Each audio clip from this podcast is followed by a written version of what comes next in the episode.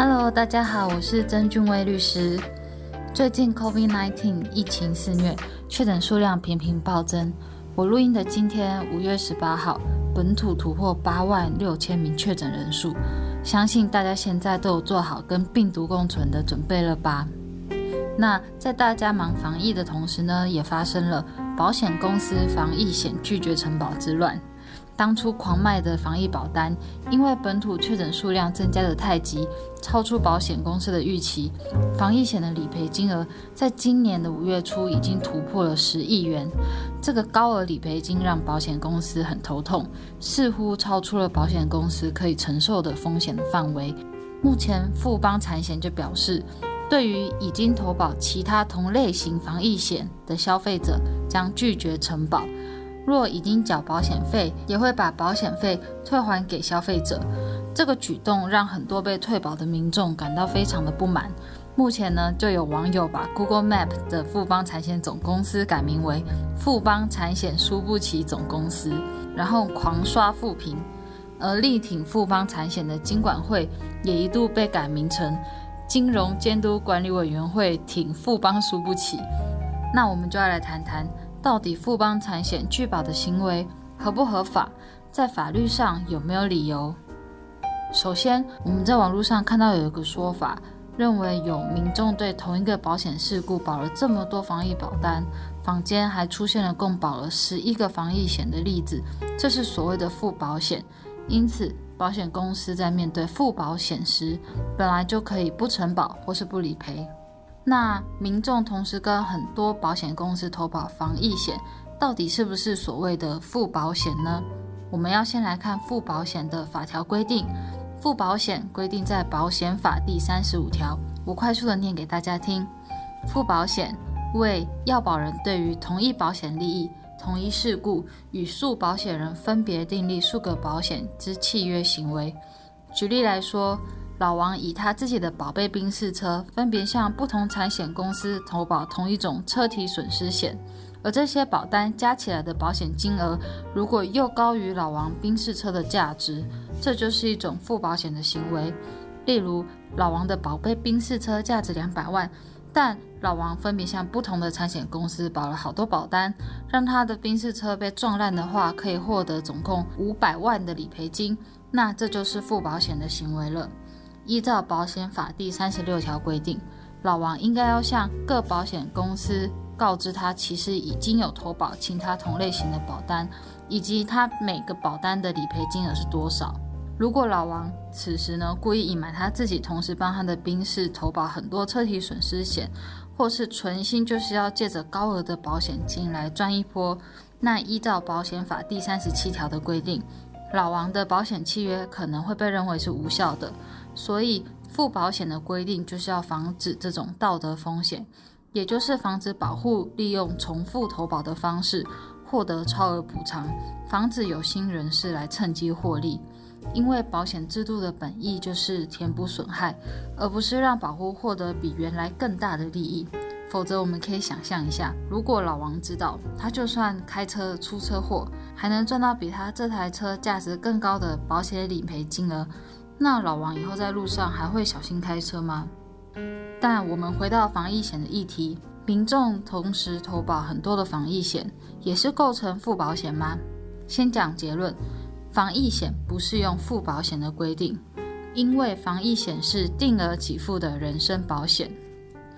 近年来，法院的实务以及保险法学者认为。人身保险的价值不像是财产保险，例如车险啊、房屋火灾险等等，是可以明确的计算出来。毕竟我们算得出我的房子、我的车子的价值是多少，但我们无法用金钱去衡量一个人的生命、身体的价值。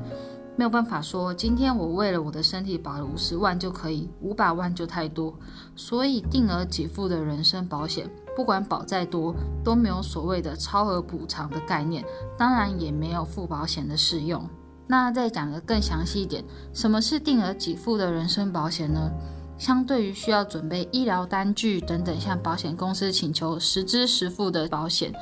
定额给付的人身保险是只要被保险人身故或是罹患癌症等等保险事故一发生，保险公司就必须要赔个十几万或者数百万的保险契约，也就是保险公司约定一个理赔金额，只要保险事故一发生，不论你实际因为这个事故支出多少钱，就一律依照约定的金额理赔，这就是定额给付的人身保险。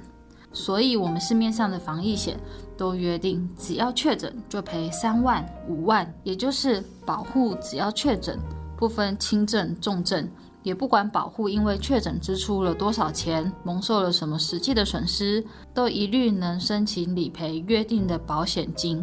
它的性质上就是属于定额给付的人身保险，所以不适用附保险的规定。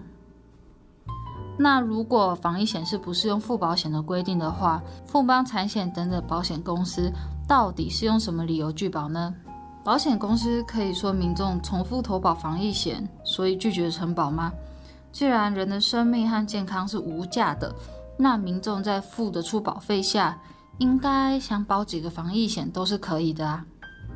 其实这个案子呢，基于契约自由原则，保险公司本来就可以在考量各个因素，像是公司的理赔能力、当事人的投保历史等等。再来决定是否要跟申请投保的人订立保险契约，这也就是保险公司的核保过程。因此，如果保险公司在还没承保前，其实民众跟保险公司间的保险契约是还没有成立的，保险公司在这个阶段当然是可以拒绝承保的，毕竟这是保险公司的权利。有些民众认为自己已经付保费了，保险公司也都把我的保费收走了。那保险契约应该也已经成立啦，怎么可以又事后说不承保呢？但实务上，为了作业方便，预收保费的情形是很多的，但是不代表收了保费当下保险契约就生效，还是要经过保险公司真正核保通过后，保险契约才会涉及到民众缴保费时生效。所以，本案其实富邦产险在法律上本来就可以拒绝承保的，但是当然这个举动也是暴露出。保险公司的精算部门对于疫情的预期哦有非常大的失误，竟然设计出一个会亏钱的保单，之后紧急不承保引起民怨，让很多大众认为保险公司是不是输不起？那保险公司是不是也有可以检讨的部分呢？毕竟主管机关金管会其实一直都有强调，保险制度就算是商业保险，也具有部分的公益性质，在过去原则上。不是保护有达到不能核保的状况，都应该要无条件承保，公平的对待每个保护。而且以前也有发生一个案例，是说有保护缴了第一期保费，所有的文件也都送去核保之后，好死不死，保险事故突然在核保的过程中发生。保险公司看到就索性拒绝承保了。当然，那位保护一定不服而告上法院，而法院也是认为保险公司看到事故发生就拒绝承保，是民法第一百零一条第一项的以不正当行为阻止条件成就的情形，所以要视为条件已经成就，保险契约要视为已经成立，保险公司当然还是得给付保险金。那个案子呢，其实就跟本案的防疫险拒保事件也有点像。但是因为金额不大，或许会有零星的保护会提起小额诉讼，或是申请金融评议，那我们都可以再追踪一下有没有后续。这次的防疫险导致保险业者风险失控，保护排挤医疗资源等等问题，都是保险实务上前所未见的危机。但是我觉得经过这次的风波，未来保险公司和主管机关在设计以及审查保单时，应该就会更加谨慎。